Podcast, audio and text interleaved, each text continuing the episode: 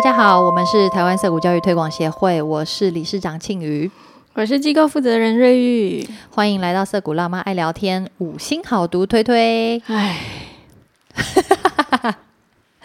我们一本仁慈讲讲不完啦，但是真的很精彩啦，这本书。对，真的，我们才，我们刚刚也也才聊到说，这个历史学家，荷兰历史学家 Roger Bregman，他简直就跟丹丹一样，因为我们涩谷创办人 Daniel Greenberg，他本身也是对历史非常有兴趣，做了很多研究跟资料的搜集哦。嗯，就是这些历史对历史很有兴趣的人呢，他们讲一件事情都要从几百万年前人类 开天辟地、开天辟地开始讲，一直讲到近近代，为什么他们嗯会有这些想法？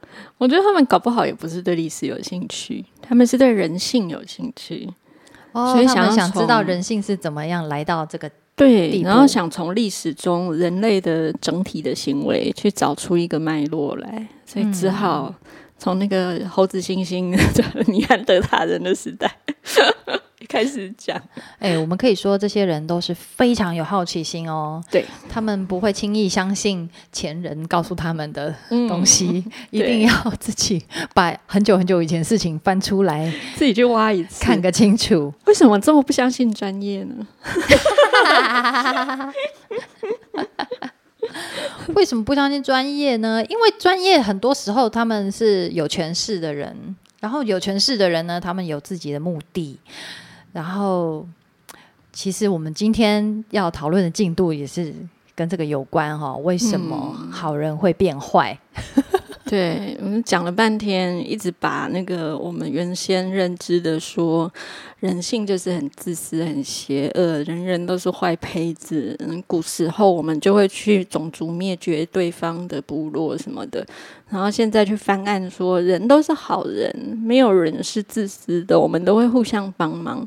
那个什么电极实验啊，什么狱卒的实验啊，还有那种什么别人死在路上没有人去救的那种报道，都是假的，都是错的。假新闻，对，诶假新闻真的耶。嗯，那可是明明就有很多不好的事情发生啊。那如果我们都讲说人都是好的，那这些好人是怎么变坏的呢？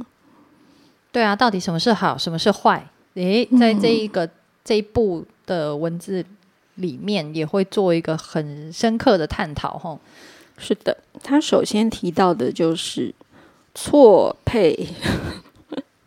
错配什么意思啊？对，演化心理学。哦，靠腰演化，哎，嗯，好，B，演化心理学这个这个学问真的是很近代的一件事情哈、你要先了解演演化，可是演化其实是真正有比较科学的进展，也真的是要靠科技的进步啦。然后再来心理学也是一个很近代的学门，那所以演化心理学学是一个很新很新的范围哈。那演化心理学家有一个名词叫做错配 mismatch，呀，错误的搭配。嗯，好像就是嫁错人的意思吗？接到绣球，我只好嫁给乞丐，这样 没有啦。我在想什么？这个这是在这本书《仁慈》这本书两百七十页哈，他提到了错配。嗯，这个我觉得其实看起来有点像是身心不一致哎、身心不一致。嗯，嗯，因为他这边的解释就是说，对现代生活缺少身体或精神上的准备，那最熟悉的实例就是肥胖。噔噔，因为我们在呃狩猎采集的的年代，哦，那个是非常长的一段时间哦，好像十分之九，人类历史上十分之九的、其实都是狩猎采集的生活。那个时候我们都是苗条健康的，不需要一六八什么的。但是最近世上超重的人却比饥饿的人多。那我们一直在吃糖啊、脂肪啊和盐，摄取了超过我们身体需要的热量。那为什么我会这样吃个不停呢？因为我们的 DNA 认为我们还在丛林里奔跑，嗯，就是说我们的身体我们的演化、生生物上的进化，还没有追上现代社会的进步。嗯，嗯，因为古时候这个脂肪啊、糖分啊、盐啊都是很不容易取得的，所以我们的身体会很努力的去吸收跟保存这些东西。可是到了现代啊，我们几乎每一餐里面都有一大堆的糖分、脂肪跟盐，有时候甚至一餐里面就只有这三个成分。嗯，对，可是我们的身体还是会很努力的去抓住它们，不会让它随便的代谢掉，那就变成肥胖了。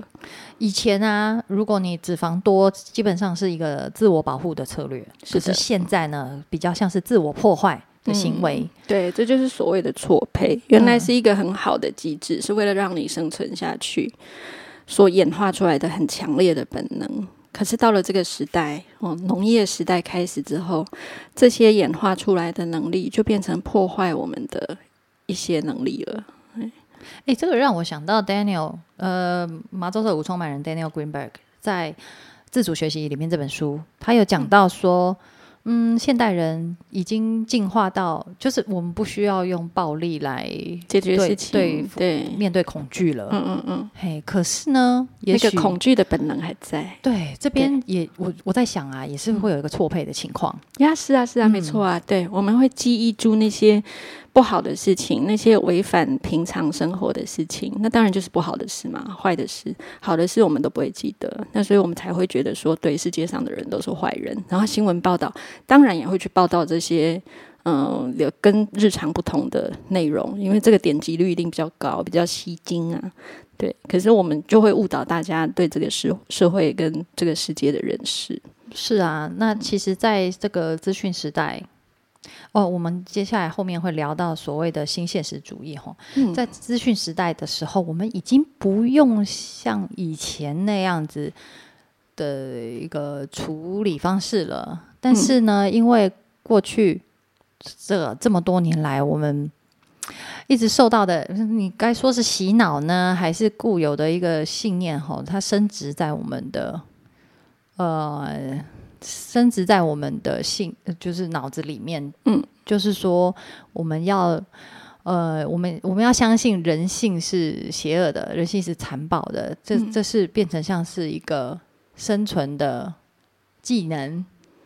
对我们整个好像是我们生来就该知道的事情。对，然后呢，整个法治人类的法治系统，互相制衡牵制的，嗯，这些这些系统也都是因为这个信念而生的。嗯，对，这这个这个后面也会也会讲到啦，这实在是让人 很难接受。所以其实这的确是一个错配，因为在狩猎采集时代，如果你不去记住那些危险的事情，你走这条路你会遇到狮子，然后你去那个林子的那个角落你会踩到毒菇。你如果不把这些事情很强烈的记在身体里，甚至是你的嗯身体反应本能的一部分的话，你很容易就断子绝孙了。不只是你自己啊，整个部落都吃到独孤死翘翘。所以我们会特别去记住那些令人恐惧、令人害怕的负面的事情。但是这个时代已经不需要这样了，但是我们的本能还是会如此，所以它的确是一个错配。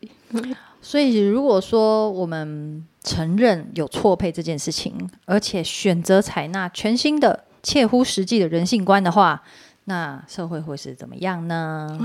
真是难以想象哎、是啊，那、呃，接下来在第十章啊，作者他就探讨到一个我们在现代也是常常在讨论，并且鼓吹，然后应希望应用在我们下一代身上的一个很重要的流行词汇吗？叫做同理心。嗯 可是呢，作者在这边要讨论的却是同理心如何令人盲目。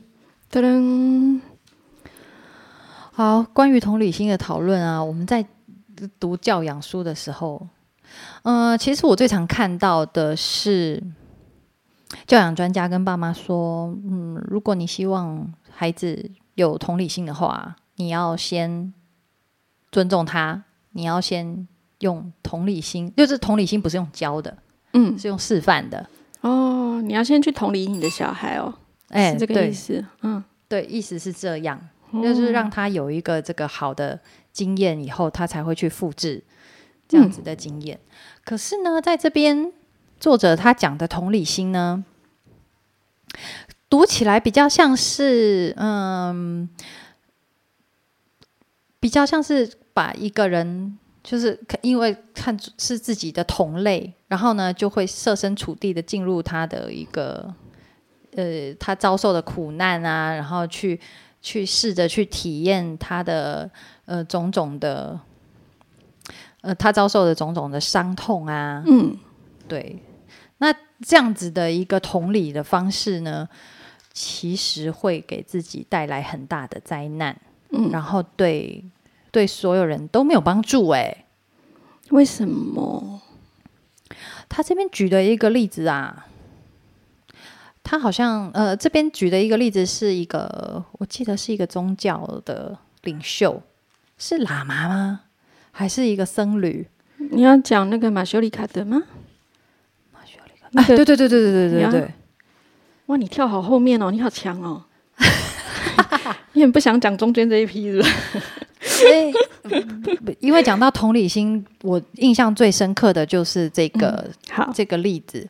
嗯嗯，他被拿去做脑波实验呐。嗯，马修里卡德是一个，他是一个法国人，然后他的父亲是一个哲学家。那他年轻的时候曾经是一个很，也是一个冉冉上升的，好像是生科的学者。可是后来他有机会去外面游历，那就遇到了藏传佛法这件事情，那就跟着他的老师林果清神婆去修行。那现在是呃，他曾经是达，他现在应该也是发那个达赖喇嘛的法文翻译哦。嗯，那年纪也很大了。嗯嗯。然后经过几十年的修持呢，当他被抓来做这个实验的时候，这些人好大的胆子啊！在这整这位上师，哎，对啊，我怎么会跳到这么后面去啊？我现在忽然间找不到 这个实验在哪里。哦，天哪！总之呢，他们就是，哎，你找到了吗？没有。总之，他们就是在他脑上贴，那么头壳上贴了就，哎，生人做这实验好方便，他们都没有头发。什么晚高啊？难怪大家都要抓他们去做这种实验。对耶，都没有看过一般人被贴那些脑片、脑波探测器的照片。我看过好多僧侣被贴那种的。总之呢，他们就是测试他的脑波，然后就发现他真正所谓同理别人、完全设身处地的站在对方的状态去想象的时候。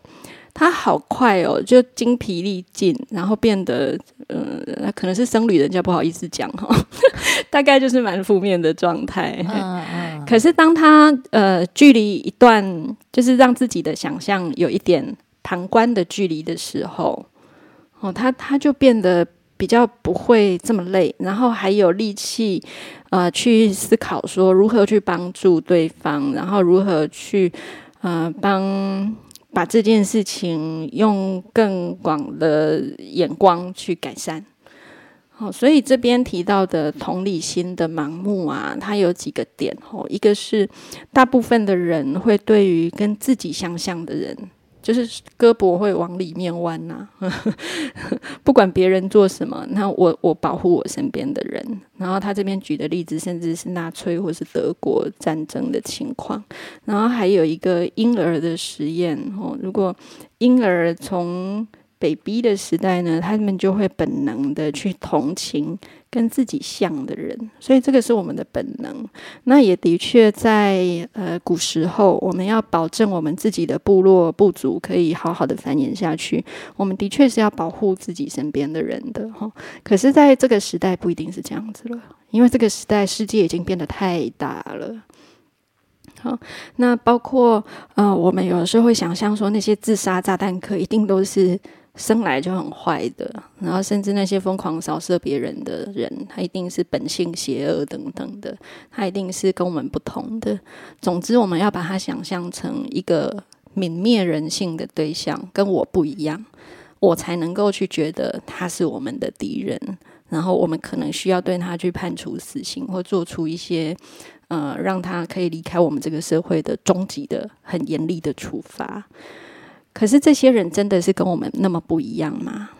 并没有哦，哦这些所谓的自杀炸弹客或是恐怖分子，在他们身边的人看起来，他们搞不好都是一个好人，他们就是很友善的人，或者是嗯、他们很想要找到能够能够跟他感同身受的同伴。好、那可是如果说有哪一个特质是这些人都具备的，那可能是他们很容易受影响这个特征。嗯，很重视同才对 brotherhood，对，那很重视亲近的人的看法，然后很容易被权威者说服，然后很希望被家人跟朋友肯定，然后希望被别人同等公平的对待。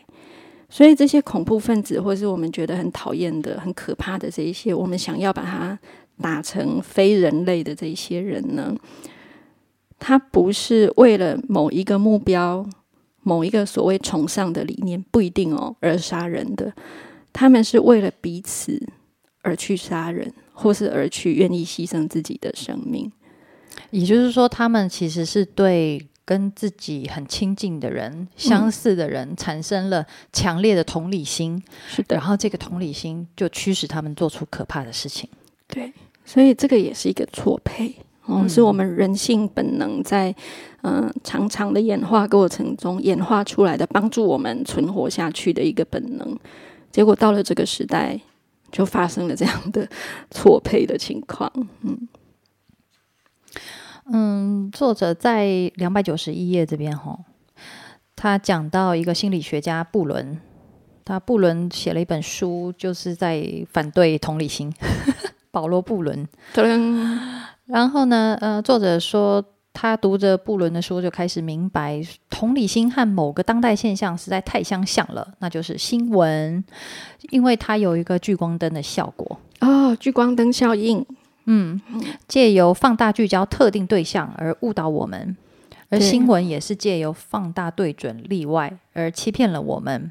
嗯，所以说，同理心其实会让我们更不宽容、哎，更对不更没有办法接纳跟我们不同的嗯，个体。你只要把聚光灯打在某一个目标上，让那个目标激起我们的情绪，我们就看不见其他的东西了。对我们对被害者越是感同身受，对敌人呢就会越同仇敌忾，一概而论。对，所以我们的本质上，基本上我们还是友善的，可是我们有排外的倾向。嗯，所以说，呃，同理心这个机制啊，让我们成为地球上最友善，但是也是最残酷物种。嗯那同理心跟仇外情节其实是息息相关的。它是一体两面的。对，这其实是一个很悲伤的真相哈。嗯，那他这边就讲到为什么好人会变坏呢？他就给了一个答案，就是他们其实不是，就是在他们的角度来讲，他们并不是变坏，他们就是对自己的族群忠诚。对，想要照顾自己人，嗯，嗯，共同抵抗外敌之类的。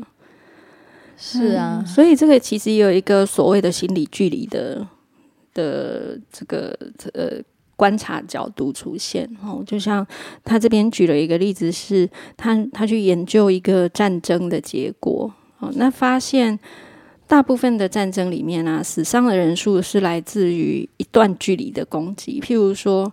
炮弹的攻击、手榴弹的攻击、空投炸弹的攻击，甚至化学武器的攻击，这是百分之八九十以上的比例。那那种近身搏斗的、近距离射杀的，其实只有百分之一的比例。哦，哎，所以当你让对方离得越远的时候，不管是心理上的还是物理上的，然后你告诉他，你做这件事情是为了保护我们自己人，他距离越远，心理距离越远，物理距离越远，他就越能够去攻击别人。嗯，可是呢，当他们真的就是呃，真的去开火去杀人的时候呢，那呃，他们其实也许在战斗的时候很勇猛，很就是以一挡百。可是呢，当他们的当战争结束之后，他们回到家，其实都带着很严重的创伤后压力症候群。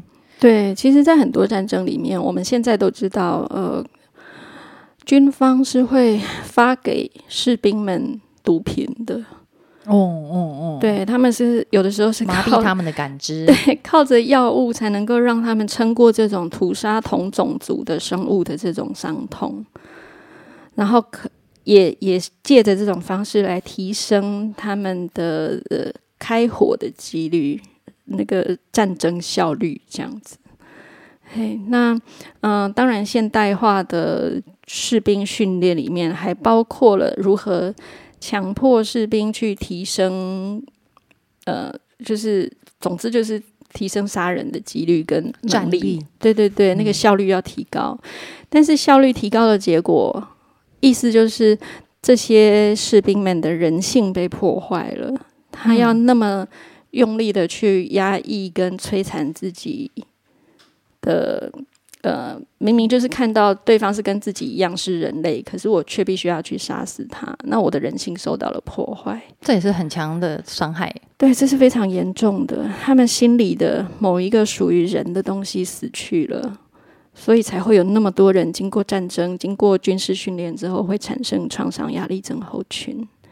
是，嗯最后呢，还有一个团体可以轻易的将敌人拒于一段距离之外，他 就是领导者。称称权力使人腐化，嗯，绝对的权力使人 绝对腐化。对啊，为什么极端自我主义者、投机者、自恋狂和反社会人格会一直爬到高位呢？这就是那个马基维利的《国富论》的那个呃，对君君君主论论对他一开始写的是君主论，嗯嗯嗯嗯，竟然变成了西方史上最有影响力的一部作品哦，因为他在教君主领导者如何巩固权力。是的，如何统治国家？他这边讲到的是，如果你要权力，你就得牢牢抓住，你必须无耻，不被道德原则所约束，为达目的不择手段。如果你自己不小心，人们就会大摇大摆踩过你头上。所以呢，人都是忘恩负义、三心两意、遮遮掩掩、虚情假意、胆小怕事，而且又贪得无厌。哇，你念这一段念得好顺啊！对马基维利写的这个君主论，哇塞，简直是也是大卖特卖，长销长红。对呀、嗯包括近代的很有名的，像《教父》这个电影，或是影集《纸牌屋》还有我最喜欢的《Game of Thrones》，呀，我也超爱那个影集啊，可是它的结局我真的受不了，对是太瞎了，我不行。乱写一通。好，这个这这些作品都是马基维利君主论如此盛行的一个后续影响哈。总之，掌权的人就是要不断的面被面对背叛啊、暗杀呀、乱七八糟乱伦啊，下面玩格隆舞这样子，对屠杀啊，那如果你要得到权力的话，你一定要是最不要脸、最无耻的那一个。对你就是牺牲所有一切人类美好的品德，那就不要再挣扎，嗯，那这个下面理论挣扎的你就输了，这样。这个理论到底有什么问题？好，我们来看看《君主论》，它是一五一三年写出来十六世纪初，那终于到了一九九零年代，有一个学者来引义谅解，不是很重要啦。呃，达切尔克特纳嘛，呀，这位教授呢，他是所谓应用马基维利主义的专家。那他对呃所谓的权力心理学发生兴趣之后，他就注意到两个重点：第一个，几乎所有人都相信马基维利是对的哦，哦，但是第二个，没有人做过可以支持这个想法的科学研究。对，所以马基维利提出他这个呃很非常厉害的理论哈，但是这没有实证可以支持，哎，好奇妙，所所以也没有人想要做研究 他是一个宗教信仰啊。对呀，去探讨这个事情到底是不是真有歧视，哎，讲宗教信仰有一点不好意思，应该讲迷信啊，这这是一个迷信。宗教信仰有时候可以实证的哦。所以科特纳这一位美国的心理学家呢，他就嗯想要破除迷信，对他做了好多实验，从呃宿舍房间到夏令营，嗯，这种人们都初次见面的地方，可不可以看到马基维利永不过时的智慧全面展现开来？结果并没有。如果谁像马基维利开示的那样行做事情哦，就会被踢出营队或者是组织。哎，怎么可能？我们明明都见识过那种我的老板不是人的那种状态，那个是节目啊。呃，对。可是我也真的有遇过那种很讨人厌的老板，就是没有人性的老板，惯老板那一种。要也我知道了，那就是领导者可以，但是呢，下面那一群人不行。如果下面那一群人用用马基维利的这些斗争，还有那个这叫什么踩着别人上去的哈，嗯，很可能就会被组织排出去了。哦，有可能，嗯。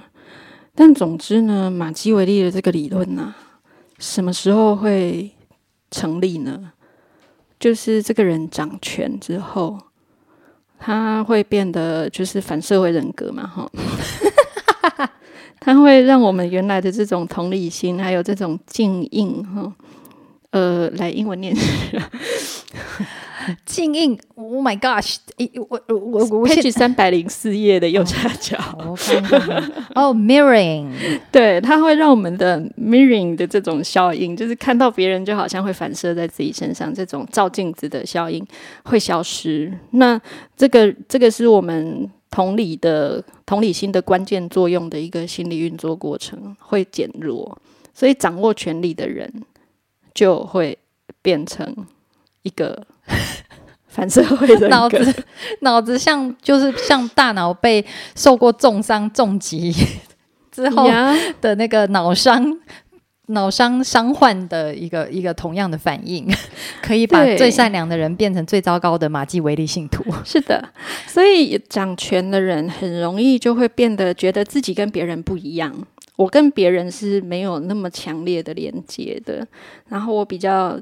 呃，我不相信别人都可以做的跟我一样好，所以权力其实会让人的大脑受伤，可以这么说，对，会让人的认知产生了一个这种扭曲的情形发生。哎，对，我会，我掌权的人就很容易觉得别人不行，然后又懒又不可靠，一定要监控。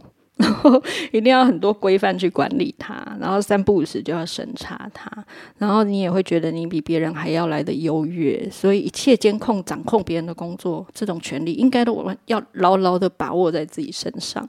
所以你说专制的人，专制政权到最后他们的独裁领导者，他还是一个正常人吗？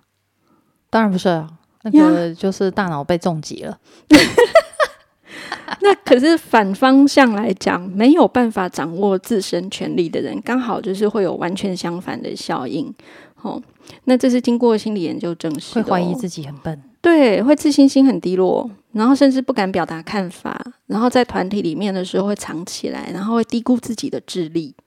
诶，这个听起来怎么那么像小朋友 在一些事情上面的反应啊？对，可是我们当爸妈的就也很容易觉得说，小孩就是需要监督管控的，因为我们就是一个活生生的掌权者啊。没错，对我们爸妈对小孩，还有老师对小孩，的确就是一个掌握权力的人。嗯，太悲惨了，所以我们都某种程度脑伤。各位，各位听众。那个不可不慎啊！我们的脑伤不是因为生产过程造成的，是因为掌握权力得到权力了。当你的当你得到了父母的这个身份，或者是你得到了老师的这个身份的时候，你很有可能就会进入脑伤的状态。对你就是粉社会人格，就会觉得哇塞，自己无所不知，超聪明。我讲的都是对的。对你们这些屁孩，就是一些落后的人种，需要我来改善、控制、掌控、监督。哦，这也难怪会衍生出来我们的教育制度呀的样貌，哎，是哎，好可怕哦！原来这个这本书的重点在这里，是我们越来越接近我们想要跟大家分享的核心了。层层就是这本书到底跟涩谷有什么关系？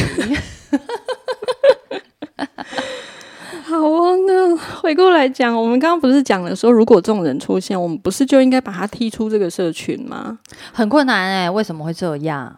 因为自从农业定居的社会开始之后，有一个团体出现了，就是武装军队出现了。国家机器这个政府是有掌控一定的暴力，可以来阻止人民反抗这个权力架构的。啊，就包括为什么我们要缴税？当然，一方面我们可以认同说，呃，社会需要大家一共同的贡献，才能够去建设一些公共的事情。但是另外一方面，你也知道，你如果不缴税，哦，政府可以扣押你的财产啊，可以派出警察来找你啊。然后你如果做出了反社会、这个社会不认同的事情，我们是有军队、有警察、有这样的武力可以来制止你的。这就这就回到了，当我们人类在建立国家的时候，嗯呃，法治系统还有军队啊、警察啊应运而生。嗯，那其实这一整套都是建立在对于人性的不信任，跟就是对于人性的一个嗯本性邪恶的观点，在是建立在这个基础上面的。对，简单讲是一个恐怖平衡啊。对，那如果这个基础我们就是对人性的观点这是我是错的的话，那也就是说，我们长久以来福音的这整套系统。也是错的，嗯，然后整个社会制度设计是错的，这，是有问题的。我们很需要来好好检视一下，嗯，要要要怎么样？就就是如果我们接纳，我们承认，就像作者说的，我们承认这个这个一旧的东西是有问题的，是立基于在一个错的基础上面的话，那我们接纳了新的对的观点的话，我们要怎么样去？重新，呃，去调整我们的社会制度，嗯，嘿，去调整我们就是如何对待人对的方式，嗯嗯，好，诶，这个大概就是第三步的内容哈。我们讲到哦，你已经后面连连这后面都跳过去了。好的，你说启蒙运动是不是？是吗？我我不确定你现在已经到哪里了。我们讲马基维利到底哪里有问题啊？然后就为什么为什么这些掌权者会变成像脑伤一样啊？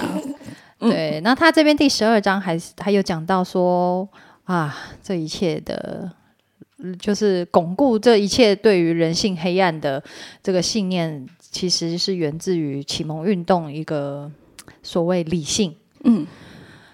呃，崇尚理性的时代，他但是他崇尚的这个理性到底是出出了什么问题？他的盲点在哪里呀？那接下来我们就要讲启蒙运动弄错了什么事，对吧？还是你已经在讲了？嗯，对啊，我们 本来本来差一点就很想跳过，好，所以我们最前面很前面很前面提到的那个霍布斯跟卢梭提出来的问题。我们终于要面对那个答案了。到底人性是本善的还是本恶的呢？那这个答案其实有，它是一体两面的吼。因为幼犬人，我们是彻头彻尾很矛盾的一种生物。好，首先我们是动物界里面最友善的一个物种。那在过去我们所演化的百分之九十。可能百分之九十五、九十九的时间里面，我们都居住在一个没有帝王、没有贵族、没有总统、没有企业执行长的一个非常扁平组织的社会里面，没有阶级的。好，那当然有的时候会有人来掌握权力，可是如果他们做的不好，如果他们出现了这些掌握权力之后的反社会人格、脑伤出现的话，他们也很快就被推翻了。嗯。所以，其实，在很长很长的，在这个漫长的演化过程中，多数时间里，我们天生对陌生人的谨慎，并没有造成很大的问题。我们知道，我们认识的人和亲近的人，会来来去去碰到的这些人，长什么样子，名称是什么样子，大致是什么样的人，我们都知道。那如果我们遇到了陌生人，这个陌生人，我们也很快就能够找到共通点。那没有什么宣传啊，或是行销广告，或者是新闻，或者战争宣传，让人们变成对立的状态。那甚至我们也可以自由的离开某一个团体，加入另外一边。然后在这个过程中，我们的社交关系网就会更扩大。可是这种情况在大概一万年前就改变了，因为我们开始定居，开始农耕，然后累积私有财产，所以我们的群体本能就开始变得有害了。哦，那这种本能跟我们的有的时候会产生的匮乏感，还有等级阶级制度混合之后，就变得非常非常的有害。那一旦领袖这些领袖阶级的人开始养军队为自己效命之后，权力的腐化就再也挡不住了。我们就很难对自己的领袖说不啊，毕竟他们手上有刀有枪的。是的，嗯，我们基本上多数的人就处在于被奴役的情况了。嗯，温和一点的领袖还会说：“哎呦，我只是用水冲你们，我没有真的动手。”好，好，不要讲奴役好了，我们就是处在被统治的情况之下。那所以文明虽然到来了，可是我们的丑恶，我们本幼犬人友善的幼犬人，丑恶的那一面也出现了哈。嗯，古我们的历史就是一部互相屠杀的历史，从文字时代开始就是这样。嗯，这个机制呢，就是人们被友谊所激励，被怀疑人性的强人所鼓吹。哦，这个最近发动战争的那位强人也是这样子，然后就会对彼此做出最骇人听闻的事。嗯，所以其实应该说，我们这一种种族呢，是本来不应该是生活在我们现在生活的这种栖地里面的，我们应该是生存在狩猎采集的。更更靠近大自然的更扁平的社群里面，所以我们被硬生生的脱离了我们应该生活的环境，以至于我们开始改变自己，来消弭这些错配的本能。哦，难怪那么痛苦啊！文明病那么多，对，战争啊，瘟疫啊，对啊，心理的错配的关系，是的，心理的精神的困扰，哎，啊，这跟启蒙运动有什么关系？对，幸好啊，现在我们可能可以做的比较好了哈，因为，嗯，当然，我我我们在好长一段时间里面，就是启蒙时代，我们觉得，呃，人应该要是理性思考的人。不是同理心，或者是不是情感，也不是什么信念或是宗教信仰，而是理性思考。那启蒙运动的哲学家，他们对理性思考是非常有信心的。他们相信人可以靠理性设计出把我们的天性恶劣的那一面都计算计在里面的很厉害的制度，所以让我们在阴暗的本能上涂上一层文明。那我们可以借助我们的邪恶本质来为公众利益效力，这好像那个法家的时代，嗯，哦，他们利用认为人性本恶，所以我们就创造一些制度来利用人性的贪婪或者是自私。对，所以变成说创造制度的创造制度，然后可以有办法产生法律，有办法写出有有办法起草这些古老的宪章的人呢，嗯，就是最聪明的人。时代的金字塔尖端，对最理性的人哈，最不相信人性的人。天哪！他呃，这边谈到启蒙运动的思想家使用同一种原则来巩固他们的当代民主模式基础啊，那个在好久好久以前，全世界目前仍然生效的最古老宪法，竟然是美国宪法。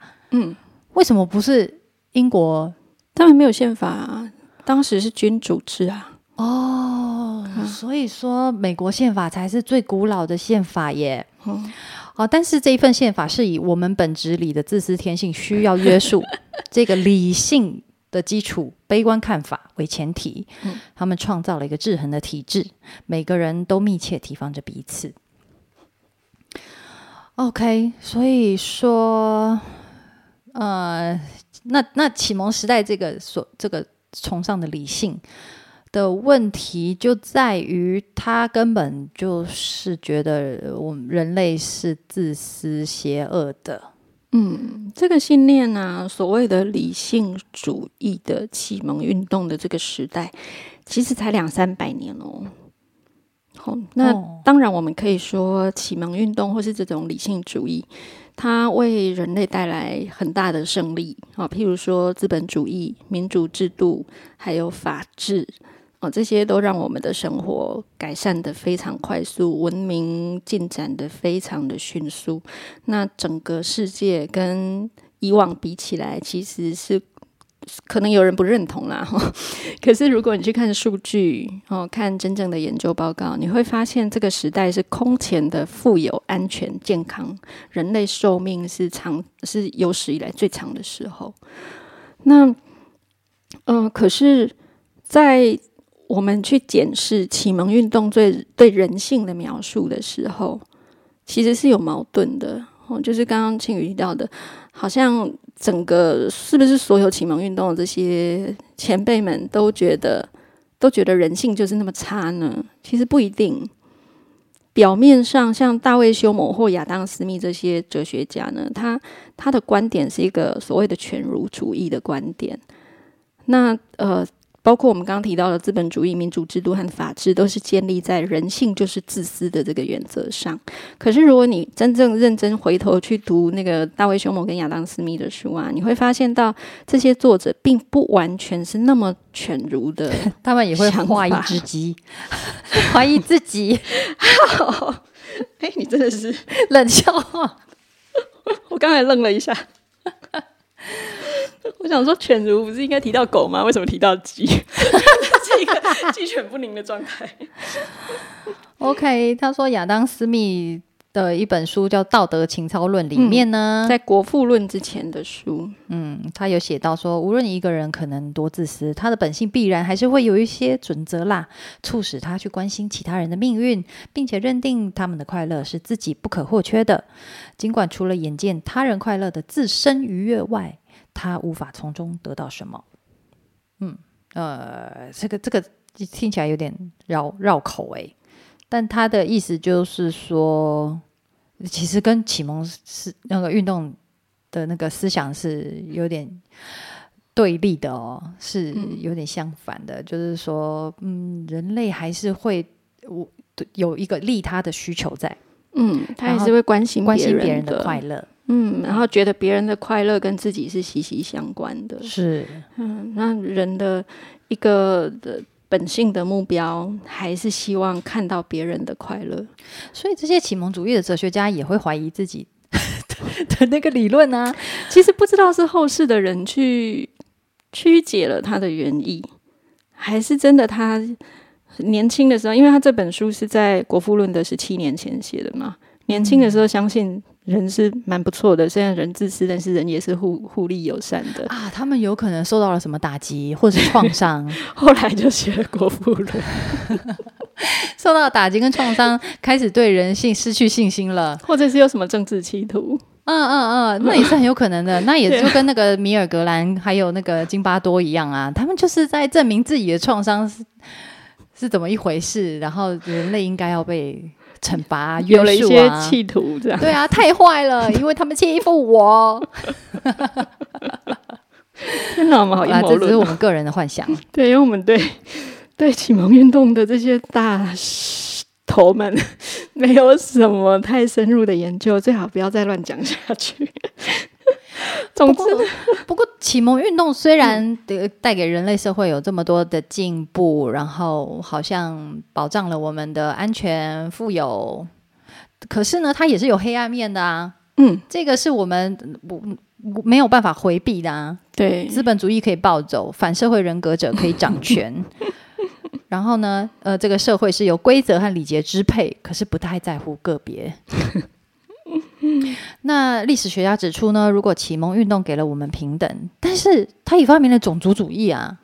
呀，嗯，在美国宪法被定定的时候，种族主义是非常严重的，蓄甚至奴，然后写美国宪法那些人本身就是奴隶主，然后嗯。男女的平等也非常的呃歧视女歧视女性的情况非常严重哈、女性有投票权是近几十年的事情而已。好，那总之，我们的理性可以去设计出新的机制来吗？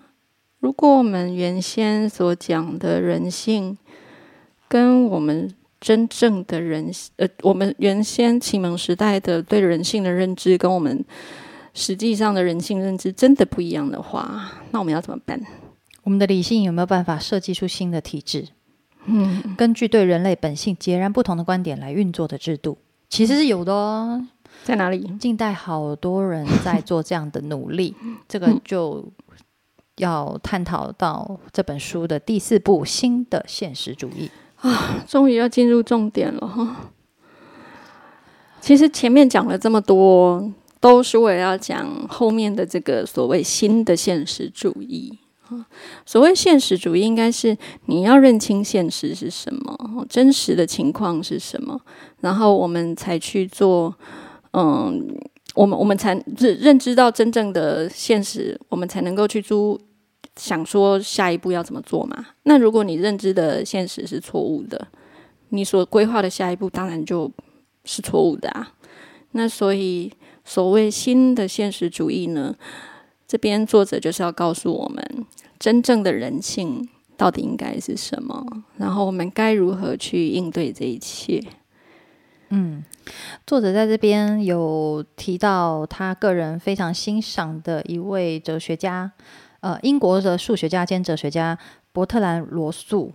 这位哦，他呃，一八七二年，然后到一九七零年过世的这个，算是蛮近代的哈。我一直以为他很老了，啊，他的确很老了，可是没有我想的那么老，就是呃，还是算是二十世纪的人啦。对对对，算当代的人。呃，他讲的一段话对作者影响深远哦。他说：“呃，当你学习任何东西或思考任何哲学问题的时候，你只该问自己：事实有哪些？哪些那些事实证明什么是真实？永远不要被自己希望相信的事，或者自以为如果别人信了就会对社会有益的事所分心。只要专心一意去看事实是什么。嗯，所以也是一个破除迷信的做法呀。” 好，所以就是这一段话呢，让作者去追求事实跟真实，用用这整本书哈，这么这么多年的努力，这么多研究，历史上的谎言有很多啊。嗯，对，造成我们错误信念也很多，要一一去破除，真不是一件容易的事情。不如宗信仰宗教就好了。天哪，我们已经讲了快要一小时。好，嗯，那我们收尾要收在哪里呢？我们还是把这一段讲完好了。这个章节啊，他提了几个实验哦，非常有趣哦。他是要告诉我们说，我们对某一件事情的信念，哦。会真的影响对方的表现，嗯，哦，看起来好像也是一种迷信，可是这个是有实验的证明的，嗯嗯，哦，好，首先他提出的第一个呃范例哈 是，他们把两群老鼠分就放进迷宫，然后去记录这些老鼠花多少时间找到出路。然后他让这群学生相信有一些老鼠是特别聪明的 老鼠哦，然后有一些老鼠是比较笨的，然后就这样子，他其实真的完全没有挑过，他没有先去测试，他就是随机的把这些老鼠分成两群，结果到最后真的学生相信比较聪明的那些老鼠表现的比较好。哦哦，老鼠哎，不是人呢。这些学生也太容易相信了吧？这是老鼠的脑波也太弱吧？到底是哪一种？学生跟老鼠的脑脑波都蛮弱的。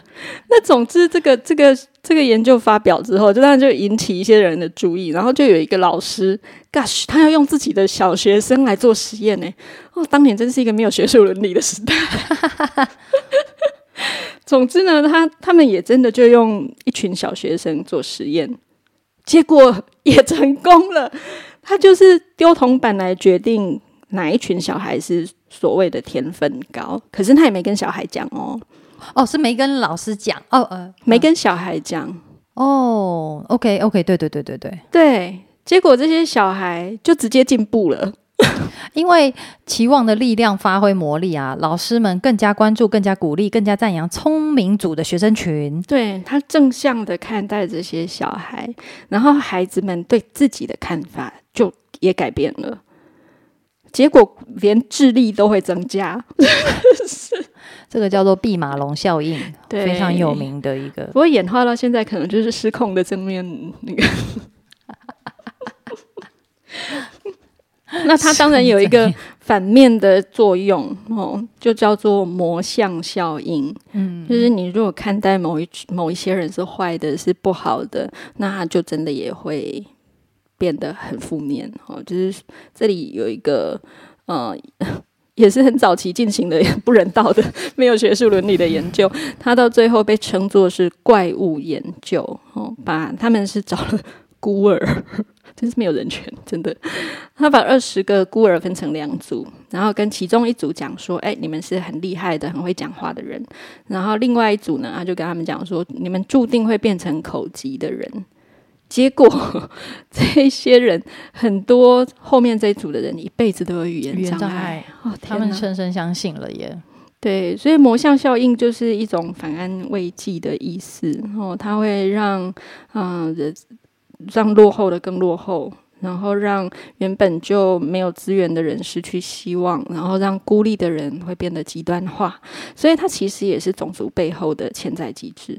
种族歧视背后的潜在机制啊，Yeah，嗯，因为当一个人他接受了比较低的期望，或是比较高的期望，他就会自然的展现出那个方向的的这个行为。嗯，啊，这也跟前面的静音有关系吧？嗯嗯啊，我最近看到一个那个一个一个胖大叔，诶，我之前也好像也有讲过这个故事吧？就是那个胖大叔他小时候。都常常受到霸凌啊，然后他因为家庭失去功能，所以他常常有一餐没一餐，然后身上衣服总总总都是破破烂烂的、脏的，然后他就是没办法洗澡啊，所以他都发散发出不不好闻的味道，所以他在学校是被老师跟同学排挤的。那久而久之啊，他其实他的爸爸妈妈也都是用非常暴力的方式对待他，然后就。觉得哎，你如果想死，你就你就要想办法死成功啊！那久而久之之后呢，当他来到了青少年时期的时候，他就很想要做一些坏事来证明世界对他的看法是对的，所以他就自他就说他自己差一点成为了校园的枪击枪手那一个故事呀。然后他真的去买了枪哦。但是最后他没有做出，他没有犯下这个罪行，其实就是很简单，他一个朋友，一个常常被他伤害的朋友，就在那一天问他：“哎，你要不要？”就是他朋友好像发现他有一个很黑暗的气氛在，嗯，然后就关心他，问他说：“你要不要跟我去吃个饭啊？我们等一下下课以后可以去逛逛街啊。”就是他是一个。